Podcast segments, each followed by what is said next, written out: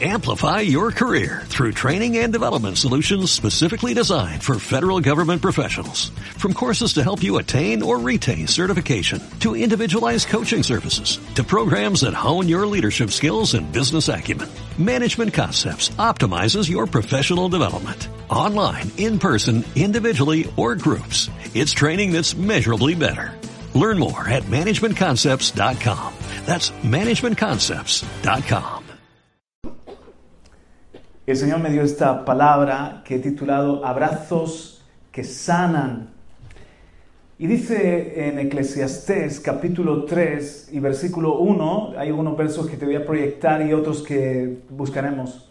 Dice en Eclesiastés capítulo 3, verso 1, hay un tiempo señalado para todo y hay un tiempo para cada suceso bajo el cielo en el versículo 5 entonces también nos dice que hay tiempo de abrazar y tiempo de rechazar el abrazo. Y el Señor me mostraba que esta mañana es un tiempo en el que Él nos quiere abrazar y es un tiempo donde necesitamos abrazar y necesitamos un abrazo. Así que el Señor nos va a hablar en cuanto a, esto de una manera muy sencilla. Van a, ver que va, va a ser de mucha bendición y consolación para nuestras vidas. Hay una palabra que eh, ha sido votada como la palabra más bella del castellano. Cuando yo hago así, quiere decir que pase a la siguiente, querida Ana. Okay. Y es la palabra apapachar.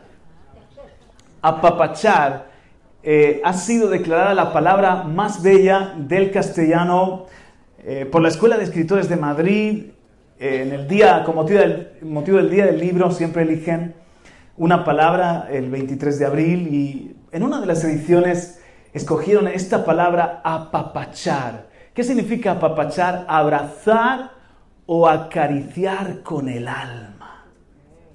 Es una palabra que describe todo esto, el impulso de cuidar, tocar, curar y abrazar con toda la energía del corazón. Ahora, tantos significados en una sola palabra que no tiene traducción a otros idiomas. Apapacho es una voz de origen nahuatl, nahuatl de México. Para los mexicanos, el sentido más profundo es este, abrazar o acariciar con el alma.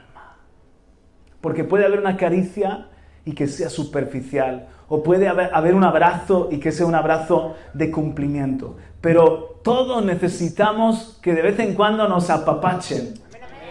¿O a ti no te pasa? Según la psicoterapeuta familiar Virginia Satir, dice que necesitamos cuatro abrazos al día para sobrevivir. Ocho abrazos para mantenernos en el nivel óptimo de energía y 12 abrazos para crecer. Ahora, yo no creo que es tanto un asunto de cantidad, sino un asunto de calidad. Groucho Mal, él decía que en una de sus películas, si te abrazo más fuerte, nos vamos a dar la espalda. Qué bonito es, eh, me ayuda Vanessa, es que si le doy un abrazo, y, de repente es como que, que, que, la, la, voy a traspasar Vamos a salir por el otro lado, nos vamos a dar la espalda. Es eh, lo que conocemos vulgarmente en el argot de la iglesia como abrazo del oso o abrazo rompehuesos. También abrazo sudado después de la fiesta. Es otra versión de esto. Las caricias y los abrazos nutren el desarrollo infantil, son muy importantes un estudio publicado en la revista Pediatrics, en ese estudio se constata que los bebés prematuros que reciben masajes y están en, contacto piel con piel mientras están en su incubadora, ganan un 47% más de peso y salen antes del hospital. Dándoles el mismo alimento por el contacto de la mamá, esos bebés prematuros ganan un 47% más de peso. La revista Biological Psychiatry eh, publica este otro estudio. Se comprobó que los bebés que mantuvieron contacto con sus mamás sufrieron menos estrés y ansiedad y por lo tanto tuvieron un mejor sueño. Es muy importante para... Se alimentan de los abrazos, los, bebés no solamente del pecho de la papilla, se alimentan de los abrazos y hasta un mejor sueño. En cambio, los bebés que han carecido de ese cariño, de ese abrazo y de ese contacto, luego tienen problemas en su carácter o en su conducta. Esos efectos beneficiosos eh, se investigó y a esos mismos niños, 10 años después, todavía había una diferencia entre los que habían tenido una cercanía piel con piel con sus papás y los que no, todavía eran niños más saludables. También los adultos necesitamos apapacho. Otro estudio de la revista eh, Psychology, bueno, de ciencia psicológica, hizo un experimento, ahora se lo cuento, pero ¿están de acuerdo con esto? con esto? Hay tres lugares mágicos donde el mundo deja de doler durante al menos un momento. En la ducha, en el sueño y en un abrazo. También necesitamos los adultos, los abrazos, eh, es sensación de que somos dignos de ser amados. Un abrazo sincero y franco nos hace sentir que somos amados. Es una manera también de conectar con otra persona sin palabras. ¿Cuánto se comunica en un abrazo? Después vamos a hablar de ello. Y también nos carga las pilas. Un abrazo nos da fuerza emocional para seguir adelante. Ahora miren este estudio, si avanzamos por favor, eh, de esta revista Ciencia Psicológica. Vamos a dejarlo ahí. En este experimento metieron a una persona en este escáner de resonancia magnética. ¿Alguna vez has estado allí en un escáner de resonancia magnética? Personas que francamente lo han pasado mal. Pues hicieron lo siguiente, los muy sinvergüenzas, estos científicos. Resulta que el que estaba dentro del escáner le ponían un redondel verde si simplemente ya iba a salir. Pero si todavía estaba bajo la resonancia y era probable que, sufriera una descarga eléctrica, una pequeña descarga eléctrica en el tobillo izquierdo, aparecía una X en rojo. Entonces estaban dentro y de repente ellos veían verde, es que pronto iban a salir. Pero si se ponía la X en rojo, en cualquier momento les podían dar una pequeña descarga eléctrica en un tobillo. Hicieron lo siguiente, metieron a gente sola en esta turbina, por decirlo así, en este tubo a otros los metieron con un desconocido que les tomaba de la mano. Y a un tercer grupo con su pareja que les sostenía la mano. Pues bien, el cerebro estaba tranquilo a pesar de ver el signo rojo de la descarga eléctrica. Sin embargo, el cerebro se sentía tranquilo cuando una persona querida tocaba la mano. Pero miren ustedes, lo curioso es que investigaron aún más el grado de felicidad o si la relación de las parejas era saludable. Cuanto más saludable era la relación de la pareja, menos miedo y menos estrés sentía la persona que estaba dentro.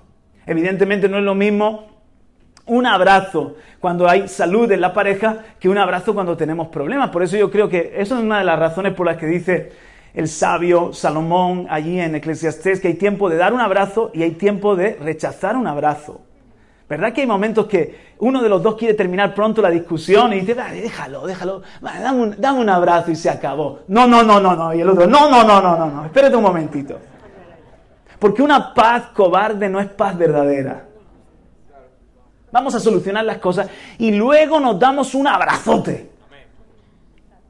Yo he estado en casos de reconciliación, mediando en reconciliación. He tenido la oportunidad alguna vez de estar compartiendo el momento con otro pastor y ver cómo despachaban rápido el asunto. Bueno, hermano, esto ha sido culpa del diablo. Sabes que el diablo viene muy bien para echarle la culpa de todo. Esto ha sido el diablo, hermano. Una confusión. ¿Tú qué quisiste decir? Bueno, no importa, eso es el diablo. El diablo. Jehová la reprenda. Pero el Señor va a vencer hoy. Aleluya. Rica rabashaya. Amén. Va a estar todo bien. Y lo otro al pastor, claro, tan ungido. Sí, pastor, sí, sí, sí. Venga, daos un abrazo. Y no le ves la cara, por, está así dando un abrazo como, como dando un abrazo a un apestado.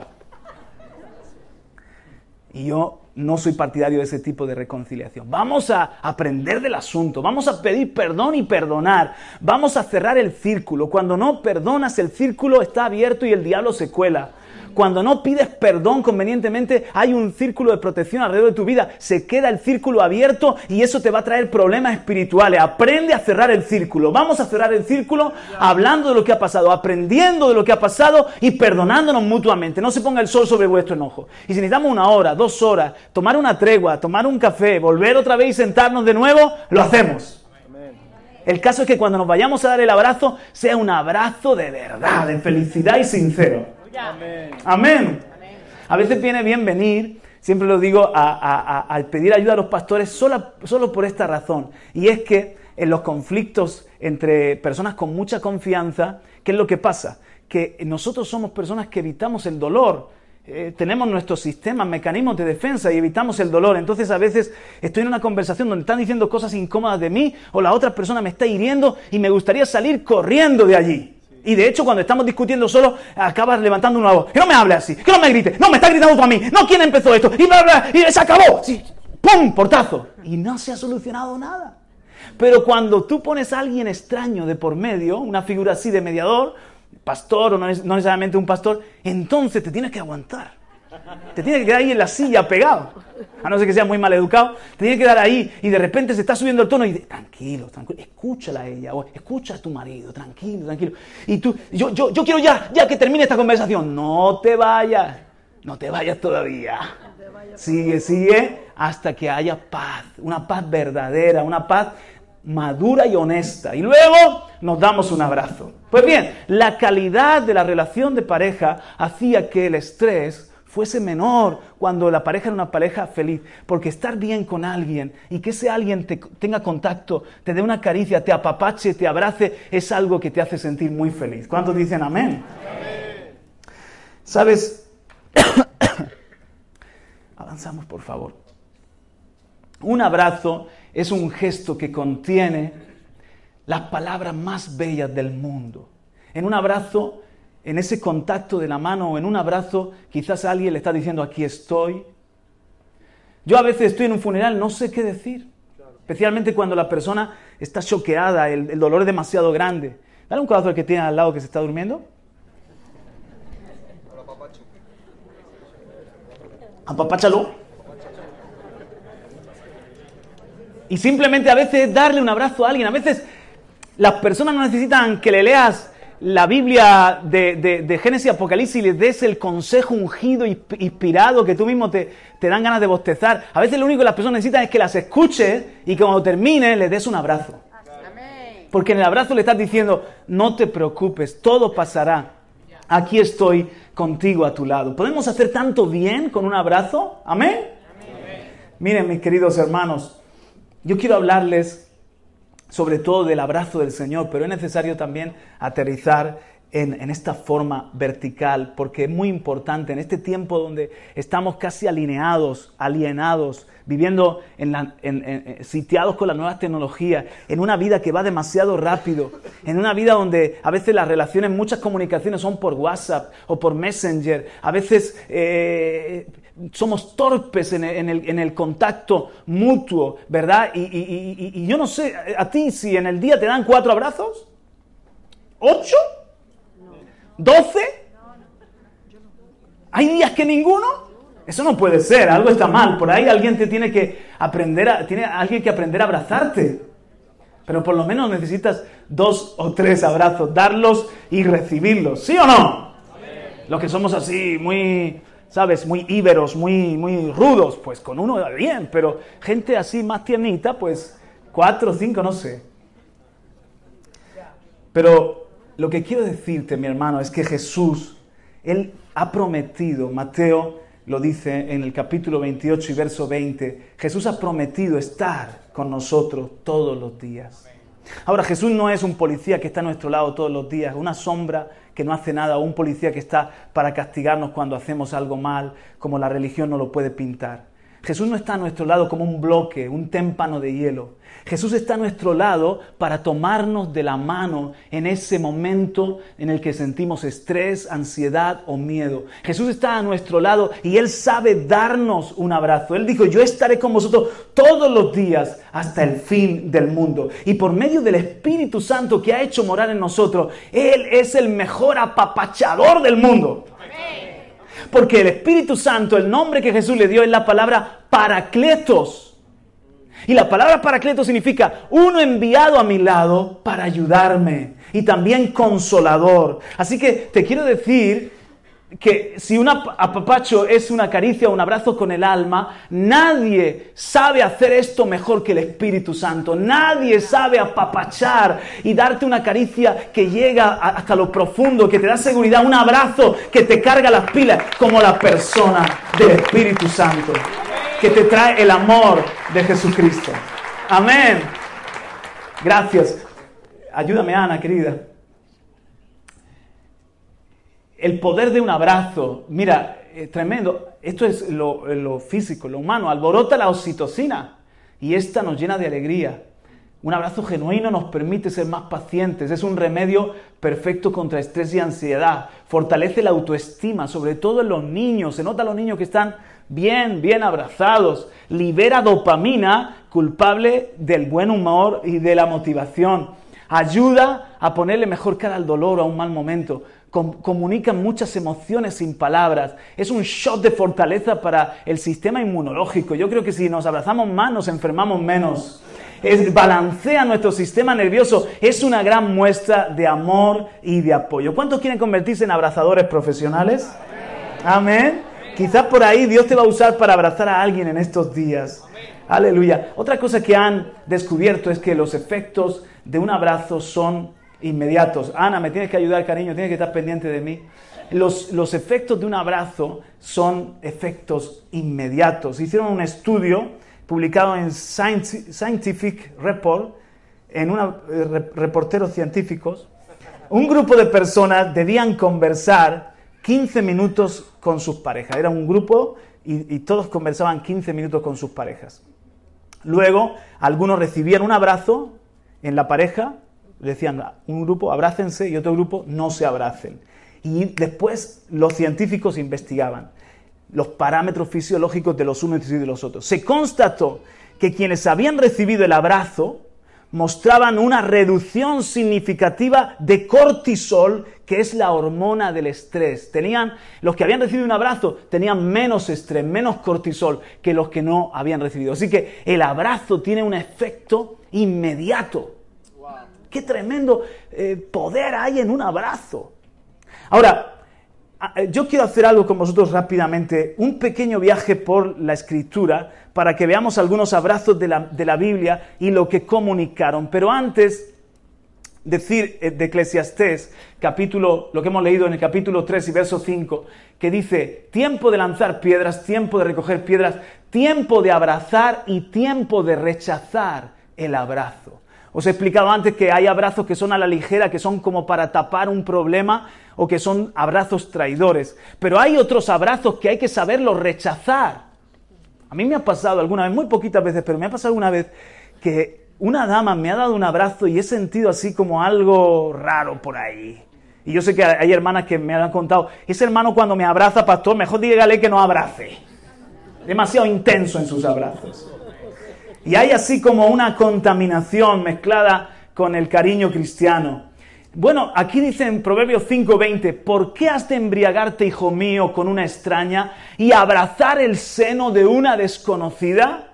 Jóvenes que me escuchan, abraza el seno, abraza a la mujer que Dios tiene para ti, mujer, abraza al hombre que Dios tiene para ti. Todos los demás hombres son desconocidos, no son el que Dios designó. Pero para los que estamos ya casados, este abrazo hay que saber rechazarlo.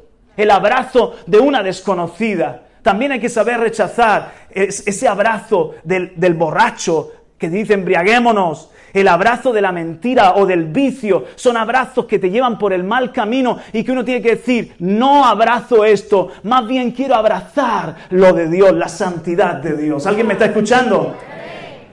¿Qué abrazos encontramos en la Biblia y qué comunican? El primero es el abrazo del perdón. Este momento es un momento de lágrimas cuando tú profundizas y lees la palabra, de verdad poniéndole toda tu atención, el momento dramático del encuentro de Jacob y de Saúl, que habían estado años teniendo una rencilla y un pleito porque Jacob tomó la, la primogenitura de su hermano y especialmente Esaú venía para vengarse con con cientos de hombres a caballo. Y, Jacob estaba muerto de miedo, por eso en Peniel clamó al Señor, Señor, necesito tu bendición, necesito que, hagas algo porque yo voy con un campamento de, niños, de mujeres, de, ovejas, y mi hermano viene a caballo, eh, quizás con, deseo de venganza, va, va, a acabar con nosotros. Yo sé cómo era Saúl, rudo, violento, cazador. Y, Jacob oró al Señor toda la noche. Al día siguiente se produjo el milagro. Y lo que había sido una barrera, lo que había sido una contienda en el corazón, mirad este abrazo. Dice en Génesis 33, 4, entonces Esaú corrió a su encuentro y lo abrazó. Mira que la iniciativa la toma el ofendido. Esaú eh, Dios hizo un milagro, esto fue un milagro. Esaú corrió al encuentro de Jacob y en vez de sentir ese odio de muerte, dice que echándose sobre su cuello, lo besó y lloraron. Oh, mis hermanos, con el amor de Dios con la misericordia de Jesucristo, ¿no podremos nosotros dar esos abrazos de perdón? Esos abrazos donde ya la, contienda se olvida, donde ya, hermano, lo que ha habido, la barrera entre nosotros, el hielo se derrite. Esos abrazos que ya la, división se acaba y el diablo tiene que salir huyendo. Necesitamos estos abrazos de perdón entre padres e hijos, estos abrazos de perdón entre esposos, estos abrazos de perdón entre hermanos, estos abrazos de decirle, te perdono a esa persona que, que has tenido una ofensa mucho tiempo en tu corazón. A veces ni nosotros, el corazón es muy engañoso y ni nosotros nos damos cuenta de cómo hemos guardado una ofensa contra un papá o hemos guardado una ofensa contra un tío o, contra alguien y, cargamos ese lastre, pero llega un día que Dios te permite traer el perdón, la sanidad, eres sanado tú y probablemente la otra persona, pero si la otra persona no, por lo menos tú eh, eh, perdona y pide perdón y da ese abrazo. Otro abrazo que es muy importante en la Biblia, es este, Génesis 45, 14 y 15. Entonces se echó, José, sobre el cuello de su hermano Benjamín y lloró. Y Benjamín también lloró sobre su cuello. Y besó a todos sus hermanos y lloró sobre ellos. Y después sus hermanos hablaron con él. Es el abrazo de la restauración. Es el abrazo de ya podemos estar juntos de nuevo. Es el abrazo de, dos hermanos que por fin se encuentran. Es el abrazo donde José le dijo a su hermano, Dios estaba detrás de todo, no os tomo en cuenta lo que habéis hecho, os perdono cualquier ofensa. Y lloró y los, y los abrazó.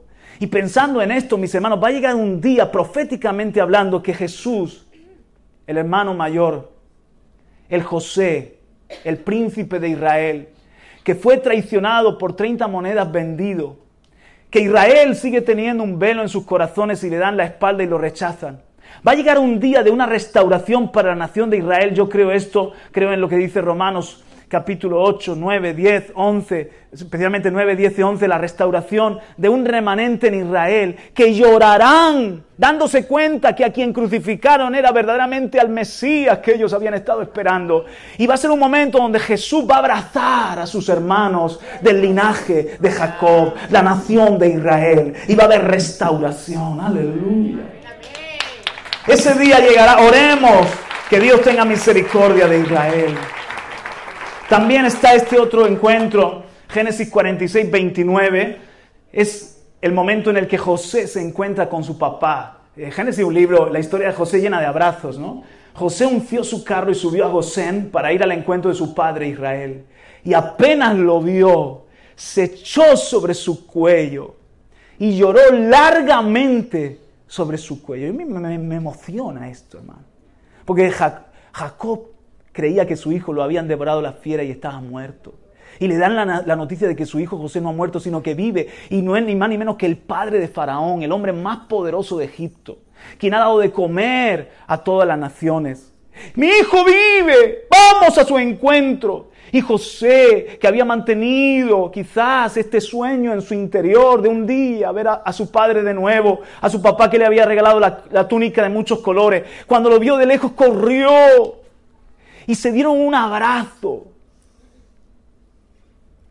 Dice que lloraron largamente. Porque hay momentos que no hay que acortar, mis hermanos. Hay gente que, nos cuesta, ¿eh? Porque hemos sido dañados, porque somos muy tímidos, por, porque no hemos recibido cariño, por diferentes cosas nos cuesta. A veces a mí me ha pasado, ven Israel, ayúdame, que estoy, estoy con un joven de esos que, que, que, tiene un montón de problemas con sus papás y un montón de condenación y que andan rebeldes y que no se creen para nada el amor de Dios, estate como un palo. Y entonces, como un palo así. Entonces le doy un abrazo y eso, hermano, no hay nada de eco. Eso es frío nada más. Pero el Señor me dice, sigue, sigue. Y le abrazo más fuerte. Y a veces he sentido, no sé si te ha pasado, corrientes de amor de Dios que están fluyendo. Y sigo. Y de repente algo pasa aquí dentro que hace ¡cro! y empieza a llorar, a llorar, a llorar. Ahí llegó la restauración la alegría del reencuentro. ¿Sabes una cosa? Necesitamos abrazar más. Otro abrazo. Este es el del amor. Está en cantar de los cantares. Dice la amada, esté su izquierda bajo mi cabeza y su derecha me abrace. Y contesta el amado, verso 6 de Cantares 2 y 7. Ahora en el 7, yo os conjuro, hijas de Jerusalén, por las gacelas y por las ciervas del campo, que no levantéis ni despertéis a mi amor hasta que quiera. Y amigo, uh, está romántica la cosa, ¿no? Cantar, cantar es 8, 3 y 4. Esté su, otra vez, esté su izquierda bajo mi cabeza y su derecha me abrace. Esto lo dice la amada. Este responde el, el amado, quiero que juréis, oh hijas de Jerusalén que no despertaréis ni levantaréis a mi amor hasta que quiera. Y entonces dice el coro, ¿quién es esta que sube del desierto recostada sobre su amado? El abrazo del amor. A veces no sabes qué decirle a la persona que amas. Se te quedan cortos los, los términos, el castellano, pero en ese abrazo le estás comunicando tantas y, tenemos que disfrutar de nuestro amor. Digan los hombres, amén. Digan las hermanas, amén. Y, decir que no, no, despertéis. Hijos, bajad la tele, no despertéis a mi amor hasta que quiera. Como que no suena tan romántico, ¿no? Ana, no llame al timbre, que no despertéis a mi amor.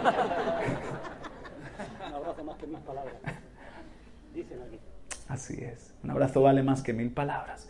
Entonces, mis hermanos, hablando de la iglesia y Cristo, es así, aplicando proféticamente cantar de los cantares, hablando de la iglesia y Cristo, el Señor dice, hay momentos que, los pastores son muy torpes, ¿no? y, que es un momento de intimidad y, lo rompemos rápidamente, un momento de la iglesia con Jesús y lo rompemos, hermano, hermano, es tiempo de menos, menos lágrimas, hermano, hay una guerra ahí fuera, hay que evangelizar, hermano.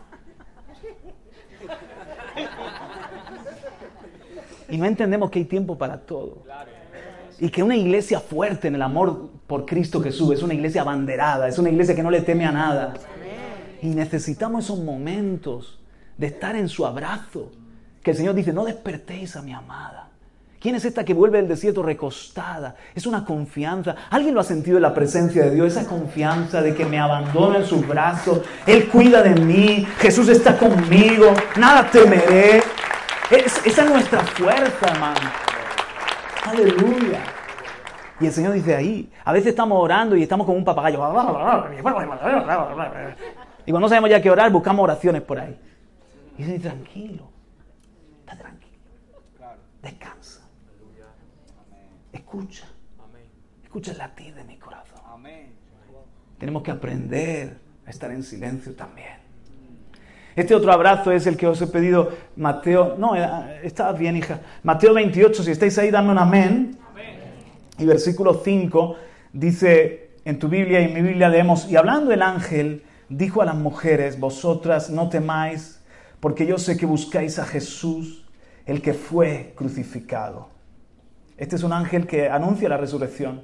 No está aquí porque ha resucitado, tal como dijo, venid, ved el lugar donde yacía, e id pronto y decid a sus discípulos que Él ha resucitado entre los muertos. Y aquí Él va delante de vosotros a Galilea. Allí le veréis. He aquí os lo he dicho. Y ellas, alejándose a toda prisa del sepulcro, con temor y gran gozo, corrieron a dar las noticias a sus discípulos. Y aquí que Jesús les salió al encuentro diciendo, salve. Y ellas, acercándose, abrazaron sus pies y le adoraron. Entonces Jesús les dijo, no temáis, id, avisad a mis hermanos que vayan a Galilea y allí me verán. Es el abrazo de las Marías. Esta María, María Magdalena, María la, la, de Lázaro y la otra María, que cuando ven al Señor, porque el Señor siempre que le buscamos, le hallamos. Y Jesús podía haberse quedado haciendo otra cosa, ir al Padre directo, pero y que el ángel ya le ha dado la instrucción, lo que tienen que hacer, pero él dice, ellas me buscaron, yo voy a revelarme. Se revela a ellas y ellas le abrazan de tal manera que en el otro evangelio dice que les tuvo que decir, suéltame, soltadme, que tengo que ir a mi Padre y a vuestro Padre, tengo que presentarme con la victoria delante del Padre. Entonces, esa cita, hermano, qué importante era para Jesús que esas mujeres, no solo por el ángel, sino que tuviesen ese encuentro personal. Y la expresión de adoración fue abrazarle. Por eso yo a veces os digo de broma, vamos a mandarle un beso Señor. Y un abrazo. Porque a veces estamos a sus pies y, y nos aferramos y le adoramos. Y en nuestro corazón le estamos diciendo, no te voy a soltar. Di conmigo, nunca te soltaré. Aleluya. Dele ese aplauso, gócese en Cristo Jesús. Amén. Ahora, Dios nos llama a abrazar. Dios nos llama a abrazar. Primero, Dios nos llama a abrazar como padres. Dios nos llama a abrazar a nuestros hijos y nietos. Dios nos llama a abrazar a la nueva generación. Hay algo tan poderoso, hay virtud que sale de nosotros. Hay un momento en el que un joven llamado Tico muere y Pablo bajó, cayó, ustedes saben la historia, Pablo bajó, el, muchacho estaba muerto en la calle, tendido, pero Pablo bajó y se tendió sobre él y después de abrazarlo, dijo, no os alarméis porque está vivo. Te quiero decir algo, tenemos que abrazar a nuestros niños. Tenemos que abrazar a nuestros jóvenes. Padre, abraza a tu hija para que no busque abrazo de un desconocido. Abraza a tu hijo para que no le entre en duda de si me querrá mi papá, si seré valioso, estará o no estará orgulloso. Dile de vez en cuando te quiero, estoy orgulloso de ti. Dale un abrazo a tu hijo también. Abracemos a los jóvenes que andan por aquí haciendo cosas. Vamos a pararle y vamos a decir, ven aquí, dame un abrazo. No, no, pero, no, ven aquí, dame un abrazo. Y le vamos a dar un abrazo de esos que, que le cruje algún, alguna costilla o algún, algún hueso por ahí. Amén. Hay virtud, tenemos que abrazar a la nueva generación para que el diablo no, no los abrace con el pecado. Tienen que sentirse rodeados, amados. Me ha encantado esa canción que hoy hemos cantado, que dice que así peleo mis batallas. Y que dice, que dice de rodeado, aunque veo que estoy rodeado, estoy rodeado por ti. Claro, estamos rodeados de enemigos, pero hay unos brazos que nos rodean. Aleluya. Y que son los brazos del Señor. Aunque vea que estoy rodeado, estoy rodeado por ti. Wow. Y tenemos que rodear a nuestros jóvenes, mis hermanos, que se sientan fortalecidos. Hubo un milagro aquí en el abrazo de Pablo, le impartió calor, le impartió vida. Entonces di conmigo, vamos a abrazar en el nombre de Jesús a nuestros hijos, jóvenes, nietos, a la nueva generación. ¿Lo va a hacer conmigo? Amén. ¿Está conmigo? No lo creo, ¿eh? Por cómo usted lo tiene que hacer. No espere que, que llegue el campamento y estén destruidos. Porque en el campamento a veces los vemos que llegan los pobres que hay que recogerlos con escoba y, recogedor. Hay que, hay, que apapachar. Nosotros también. Póngase un pin en, el- en- en- en- la cocina, en el frigorífico, en esta casa se apapacha. También tenemos que abrazar como hijos a nuestros padres. Qué importante es que los hijos abracen a sus papás. Qué importante es que abracemos a nuestros abuelos. Que les digamos, gracias que todavía no te has ido, que estás aquí. Te queremos papá, te queremos mamá. Gracias por lo que has hecho por mi vida. Que los ancianos se sientan en medio de nosotros honrados, porque dice, delante de las canas te pondrás en pie.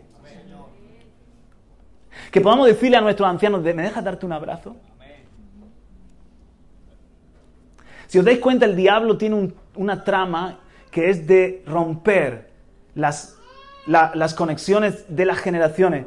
Que los padres y los hijos estén separados.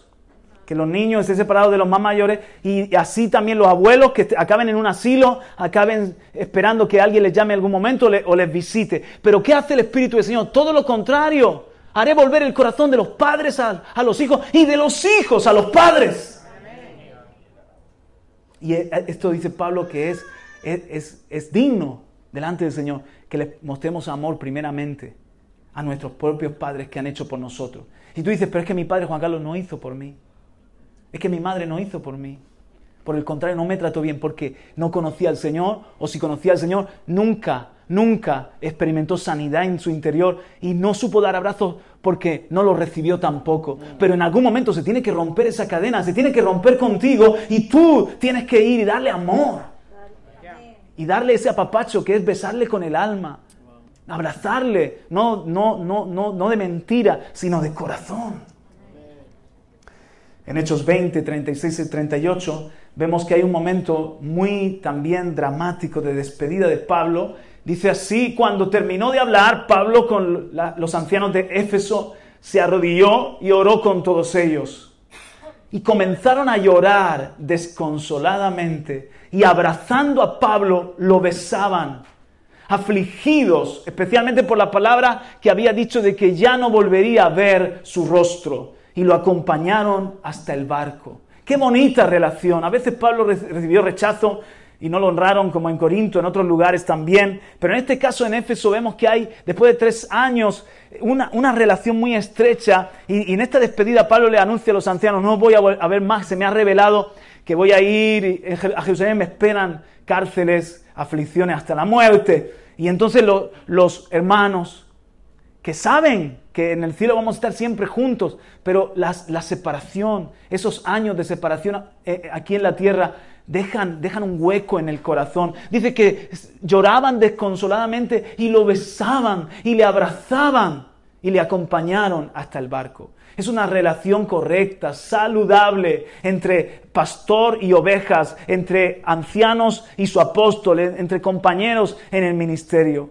Tenemos que aprender a amarnos, a abrazarnos, a darnos apoyo unos a otros. Tenemos que aprender también, mis hermanos, a honrar a nuestros pastores.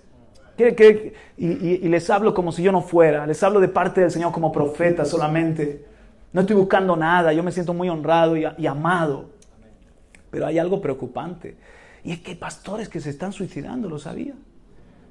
Hay pastores que se están quitando la vida.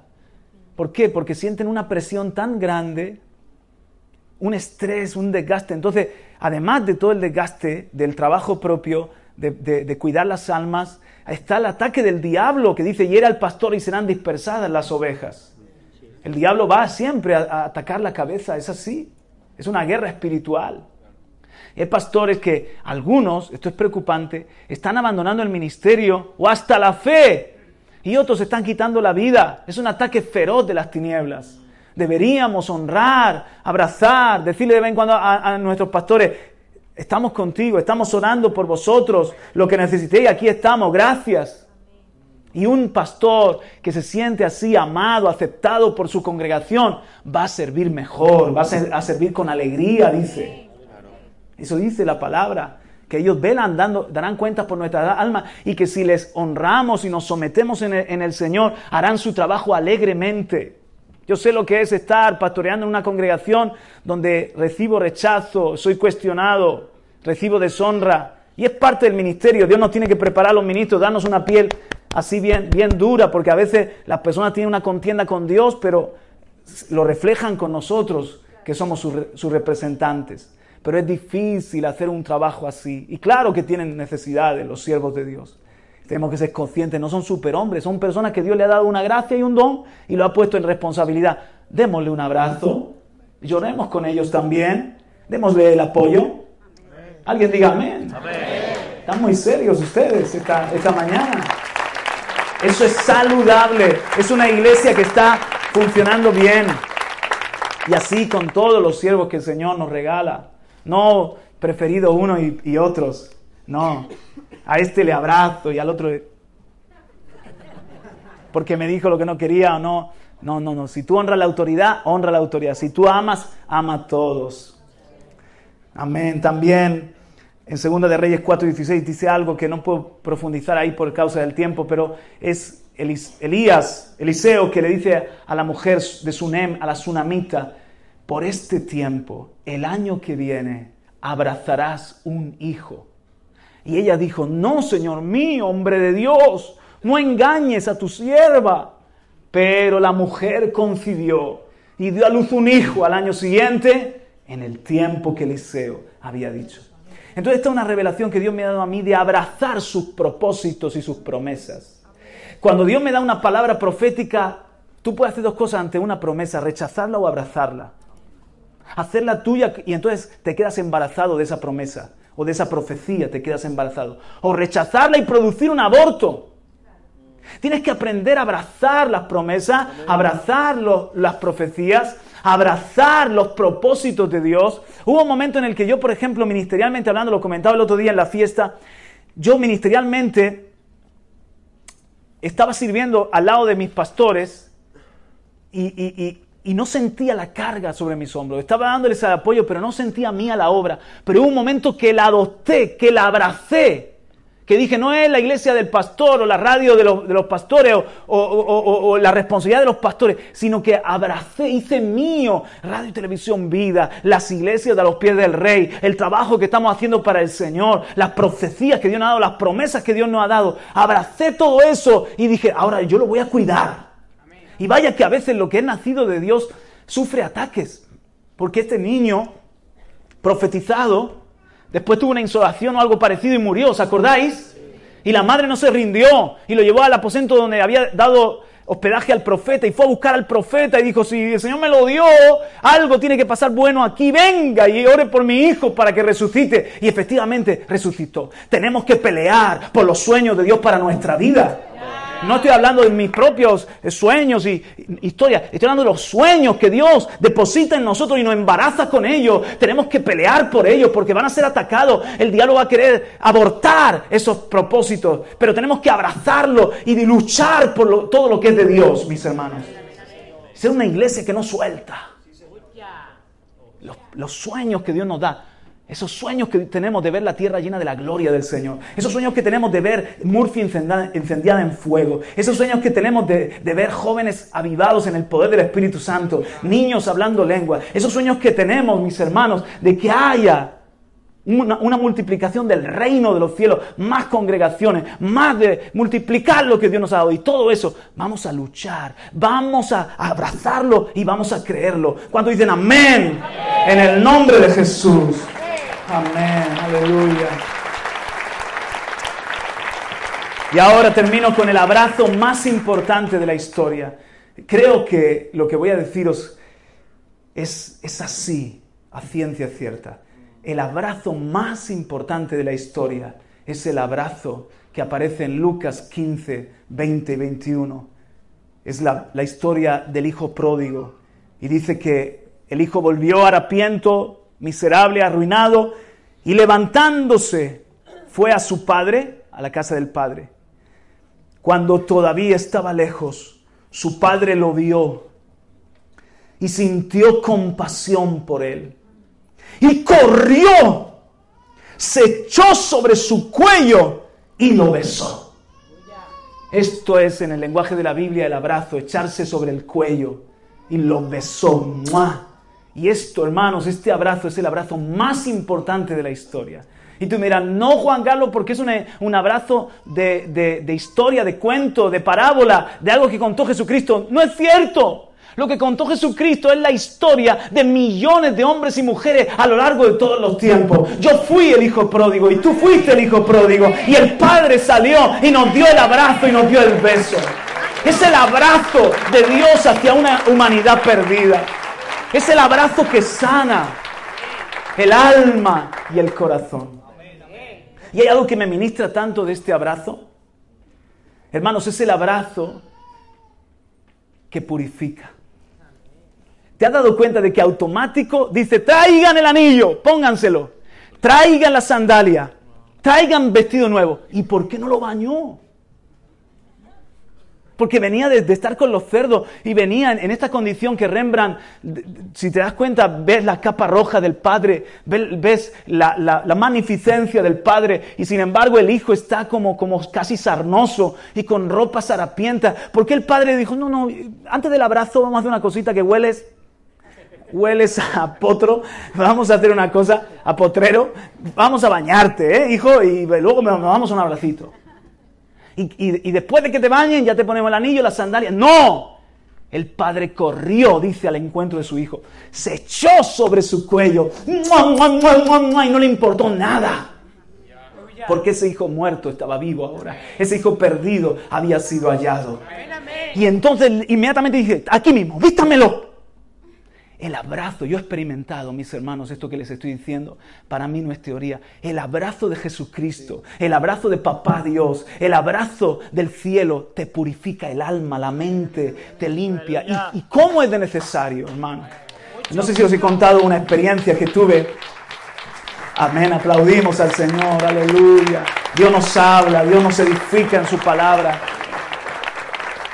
Una vez estaba en mi cuarto orando, estábamos todavía en Bolivia y tuve una visión de un tsunami, pero miren hermanos, era como una riada de podredumbre, como unas aguas infectadas, unas aguas malolientes que tenían toda clase de porquería y que se levantaban como gigantes y venían con una fuerza impresionante. Es una visión en la presencia de Dios que Dios me dio. Y era, era, era algo que a mí me transmitía suciedad, inmundicia, inmoralidad, todo lo que el diablo está vomitando. La semana pasada el Señor nos hablaba acerca de la corriente. ¿Os acordáis que dice la serpiente vomitó una corriente contra la mujer? Y para mí en este tiempo hay una, hay una corriente que está siendo vomitada desde el mismo infierno, mis hermanos. Están saliendo eh, ángeles de antaño, caídos me refiero, demonios de antaño caídos, para sacar toda clase de, inmoralidad, de atrocidad, de incredulidad, de rebelión, de, todo eso, hermanos, está viniendo contra las familias. Y yo sentí en ese momento, en esa visión, me sobrecogió y yo dije, Señor, ¿cómo guardo mi casa y cómo guardo mi propia vida? Acto seguido tuve otra visión y me vi en una especie de esplanada blanca, como si fuese una blanca nube. Y delante de mí vi un, hombre que era Jesucristo que brillaba y que entonces se acercaba a mí y yo me acerqué a él. Y entonces él abrió sus brazos y cuando yo le abracé y él me abrazó a mí, sentí un fuego, pero no como otras veces que había sentido el fuego del amor, sentí un fuego de purificación de mi mente, de mi boca, de mi corazón, de todo mi ser, como que su pureza me la impartía él a mí. Y entonces el Señor me dijo, así es la única forma que vosotros vayáis a resistir toda la maldad de los tiempos del fin, cerca de mí, en mis brazos de amor, en mi pureza, en mi abrazo santificador. Aleluya. ¿Por qué el Padre no le, no le bañó? Porque ese abrazo limpia, purifica y es el que quizás tú necesitas. Es más, te quiero decir una cosa. Algunos de nosotros buscamos el abrazo de Dios sin saberlo en el abrazo de un hombre, en el abrazo de un padre o de un pastor. Luego esa persona quizás nos decepciona y quedamos profundamente heridos. Andamos buscando ese abrazo en un grupo que nos acepte de amigos.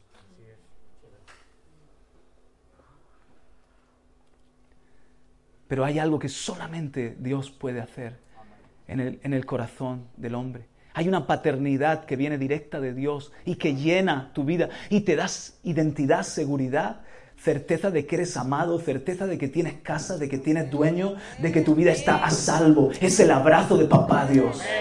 No busques en otro lugar ese abrazo.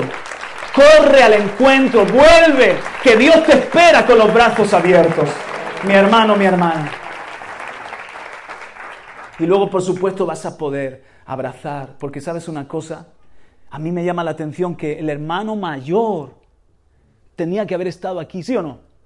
Acto seguido, después del abrazo del padre, antes incluso de que le vistan a su hermano, cuando todavía está con esas ropas del mundo, tendría que haber estado allí llorando de alegría, su hermano mayor, para que, papá, déjame a mí, déjame a mí, papá, o, como esos abrazos colectivos, ¿no? Ahí está el padre y el hermano, ¡ay, ay, ay, ay! Y haber, abrazado a su hermano pequeño. Hermano mío, hermano mío, hermano, te hemos echado de menos. ¿Y cómo estaba?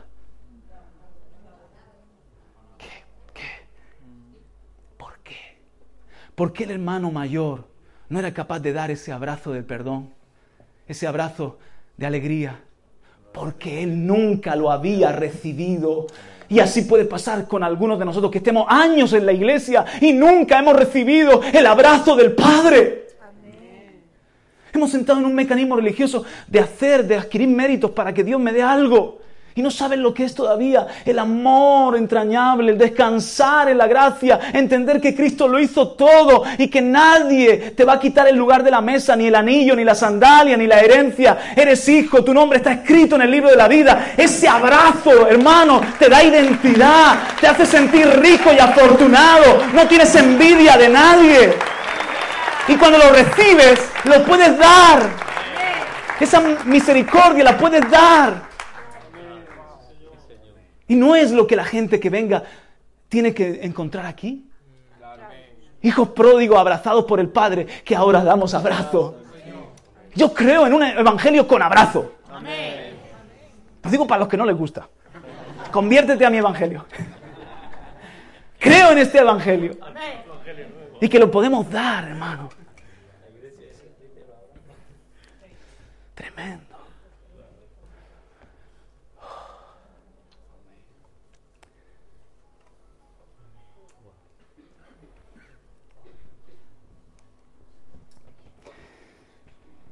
Vamos a practicar este abrazo en casa, entre nosotros también en la iglesia. Pero hoy yo quiero hacer un llamado. Ana, no me haga eso, espérate, Anika, espérate. ¿eh?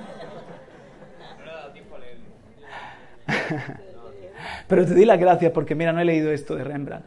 Es que no quería verlo porque ya es tarde. Pero Rembrandt escribe este cuadro, dibuja este cuadro que es una obra de arte grande como este, porque mide, mide 2,62 por 2, 206 centímetros.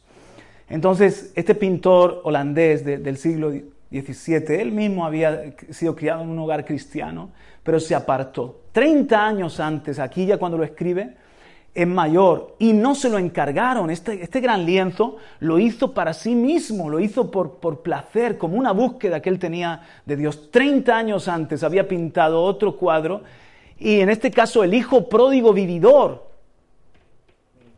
Él, cuando estaba en su peor momento, que estaba en vicios, que estaba viviendo una vida de disipación, el sinvergüenza pintó el cuadro del hijo pródigo cuando estaba desperdiciando el dinero en rameras y, y viviendo mal. Pero se pintó a sí mismo, se retrató con su mujer Saskia en un burdel. O sea, él se introdujo en el cuadro, se pintó a él y a su mujer en un burdel, porque estaba viviendo, como dicen, living la vida loca, estaba Rembrandt viviéndola. Ahora, en este momento que pinta el cuadro, que se llama El regreso del hijo pródigo, ha muerto su mujer, han muerto sus hijos, está en la ruina económica y está desprestigiado profesionalmente hablando. Y por puro placer, yo diría más que placer, por búsqueda de Dios, él pinta este gran lienzo que ha sido reconocido como una de las obras de arte por la luz que emana del Padre, por cómo ha conseguido retratar el amor en la cara del Padre, eh, eh, eh, la fuerza de los brazos del Padre, el Hijo que, que, no tiene ni fuerzas para levantar sus brazos, que está derrotado y cae de rodillas en esa condición harapienta. Y ha sido reconocido como una obra de arte, uno de los mejores cuadros de, de la parábola. Pues bien, mis hermanos, esa era la búsqueda de Rembrandt. Él quería ser, después de todo, el hombre que vuelve a los brazos del Padre. Pero qué triste cuando ya vuelves viejo, arruinado y has malgastado tu vida. y pecador que me escuchas, de pecador a pecador, el día de tu salvación es hoy. Ven a Cristo Jesús en este mismo día. Sabes, hay alguien aquí quizás que necesita un abrazo de, este tipo, del Padre. Quizás porque nunca lo has experimentado, porque como el de la parábola, el hermano de la parábola, el hermano mayor, aunque has estado en la casa, no lo conoces aún. Otros lo hemos recibido. Lo hemos recibido. Y, y podemos darlo. Porque hemos experimentado esa misericordia y constantemente el Señor nos apapacha. ¿Alguien puede decir amén a eso? Que el Señor nos apapacha. Yo no sé tú, pero yo por la mañana me despierto, no como en la canción, hoy me he levantado dando un salto mortal. Yo me levanto por las mañanas y ya me, me duelen algunas cositas ya de, la edad, pero siento a un Dios que me apapacha, que me, di, que me da un beso y que me dice te amo. No siento una voz religiosa diciéndome, ahora tienes que ponerte a orar porque si no, no vas a estar ungido y si no, no te voy a respaldar. Porque eso es diabólico, mis hermanos. Y aunque yo le busco y ayuno y hago todo, la voz que oigo por las mañanas me apapacha, me da ánimo, me dice, estoy contigo todos los días hasta el fin del mundo. No te dejaré, no te desampararé.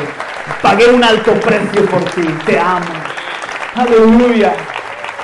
Es su gracia escandalosa y maravillosa. Te voy a pedir que, venga, que venga no, y, nos ayude a cantar esa canción con el grupo de alabanza. Venga todo el grupo de alabanza si sois tan amables. Y por favor, ponme ahora, si Ana, esto que me ha hecho mucha gracia cuando lo he visto. Manos arriba, esto es un abrazo. Cuidado, les advierto que tengo un alma y está cargada. Aleluya. Amén. Vamos a salir de aquí cargados del amor de Dios. y para poder dar un abrazo a quien lo necesite. Mucha gente lo necesita. ¿Por qué no inclinas tu rostro? Y volvemos a escuchar esta preciosa melodía que el Señor me trajo mientras preparaba la palabra. Padre, gracias te damos. En este mensaje hoy hemos sentido, Señor, tu abrazo, Padre. Hoy hemos sentido tu misericordia, Padre. A veces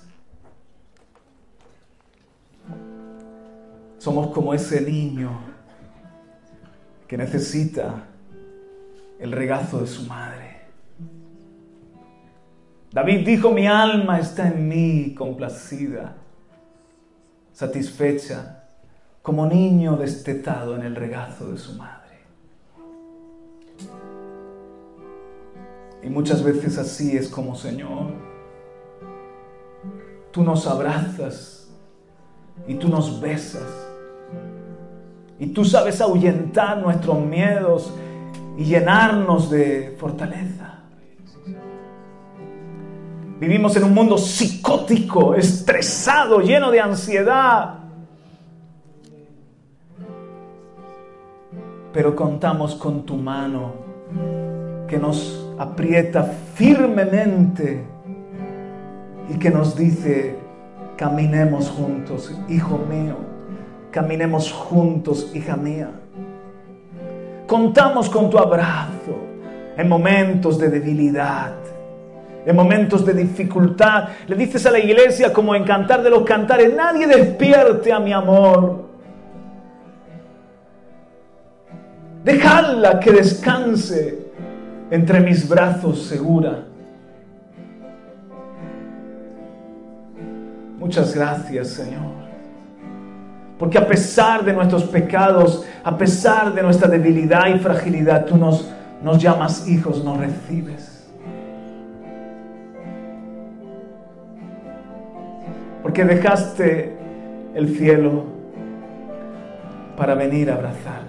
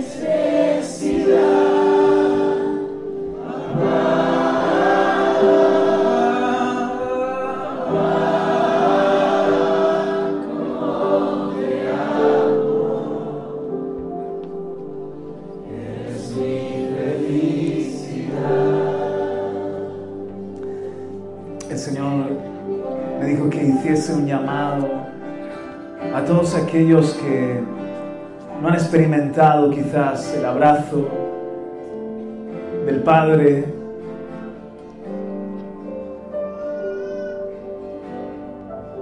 Y de alguna manera saben que en este día esta palabra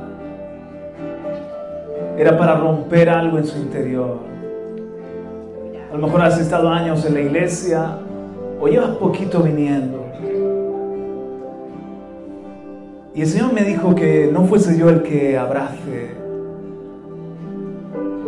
sino que hay aquí hermanos y hermanas que hemos ya como el hijo de la parábola, hemos recibido perdón, hemos recibido abrazo de papá, aceptación, su perdón y su amor han cambiado nuestra vida. Y que seamos entonces los que abracemos. Así que si tú tienes una necesidad de verdad hoy de un abrazo del cielo, ven aquí adelante, por favor. Ven aquí adelante sin ningún tipo de, de vergüenza. Al revés, corre. Y hay yo mismo alguien que te va a dar un abrazo. Y sabes,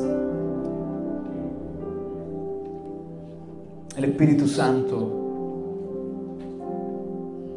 el Paracletos, va a ser quien te apapacha y va a ser quien te abraza el resto de tus días. No vas a depender, tu, tu felicidad no se va a basar en hombres, en grupos, en nada, en aceptación. Es Dios mismo. Pero en este día Él quiere abrazarte, Él quiere recibirte. Podéis venir aquí, extenderos aquí. Muchos de nosotros quizás nos faltaron esos abrazos de niños. O nos han faltado esos abrazos en el matrimonio. ¿A quién no le ha golpeado la, la, vida de, muchas formas? Ahora yo pido gente que siente el, el fuego del amor de Dios, que ha recibido el abrazo de papá, que vengas a abrazar a nuestros hermanos, pero no rapidito y ya, sino que le des un abrazo con cariño. A las hermanas, por favor, abrácenle, damas, para que podáis estrecharos. El que se une al Señor es un espíritu con Él. El abrazo de Dios es tan intenso que nos hacemos uno con Él y en el amor se comunican muchas cosas. Así es, sin palabras. Que nadie se quede sin abrazar, así que ven, por favor, de frente, abrázale de frente. Venid, José Damián y Santi. Venid, hermanos. Así vamos a decirlo, los abrazadores que puedan abrazar, que puedan hacer una, una oración mientras que seguimos adorando un poquito más. No hay prisa porque este es un momento muy santo. Yo creo que el cielo nos abrazó hoy, quizás como respuesta a nuestra, a nuestra fiesta y a nuestra adoración. El Padre ha sonreído, el Padre ha venido a abrazarte, a abrazarnos. No sientas vergüenza de llorar, de, de estrechar, decirle, no soy yo, es, Dios mismo a través mío, que te ama y que te bendice. Mientras toda la iglesia le, le seguimos adorando. Gracias, Señor. Sí, Señor.